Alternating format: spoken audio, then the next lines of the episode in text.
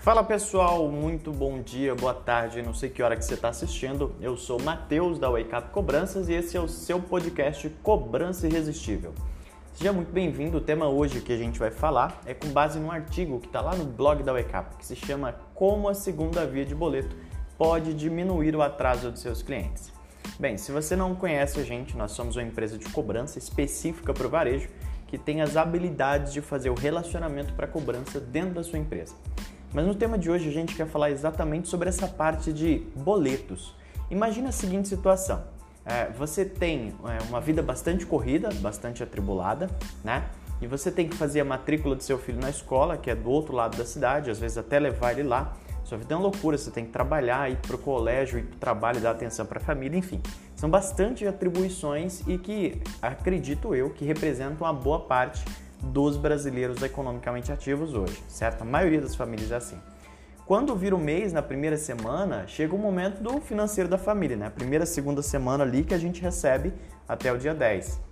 Você tem que pagar os boletos, pagar cartão, pagar empréstimo, pagar tudo. Tem ainda até que cobrar aquele cunhado que pegou 50 reais emprestado. Você tem que receber isso aí, né, meu amigo? Pensando nesse aspecto da vida, você imagina, com a vida atribulada, assim, corrida, cheia de, de atribuições, qual é a chance de você esquecer de pagar algum boleto ou alguma conta que não está em débito automático ou que não foi paga com a fatura do cartão?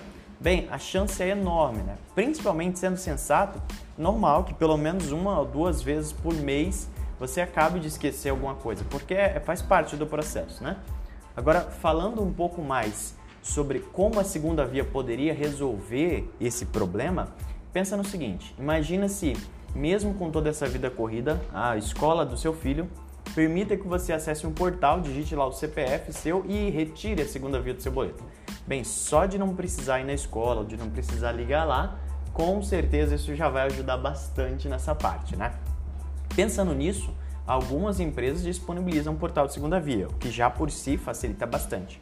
Mas se você é ocupado que nem eu, pouco provável que você vai lá descobrir que existe esse portal. Ainda mais se você é um cliente novo e a empresa nem te contou que existe esse portal.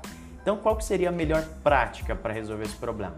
Seria que a empresa pudesse te contar que ela tem um portal de segunda via ou ela tomasse a liberdade de te enviar essa segunda via, seja por e-mail, por WhatsApp, por SMS, por qualquer forma, né? E aí você evitaria o atraso desse pagamento. Eu digo para você que eu já recebi SMS de empresas que eram um pouco secos, sabe? Dizia bem assim, empresa X, Y, Z, falta dois dias para o vencimento da sua cobrança, veja o link aqui. Eu senti assim um pouco meio ríspido, né? Poderia ser mais, mais específico e tal, enfim, mais é, focado no cliente. Mas eu não culpo eles porque, por exemplo, o SMS ele faz uma cobrança por cada envio adicional, então eu imagino que tem algumas limitações, né? Mas uma prática que eu considero perfeita, maravilhosa, seria se eu recebesse uma mensagem específica. Poderia ser, por exemplo, lá do financeiro do colégio, pelo WhatsApp dizendo: Olá, senhor Matheus, bom dia. Obrigado por comprar conosco ou por matricular seu filho. A gente sabe que seu dia é corrido, então tomamos a liberdade de mandar para você essa fatura ou carnê automaticamente. Segue a fatura abaixo. Fatura X, valor Y, vencimento e o link de pagamento. Tenha um bom dia.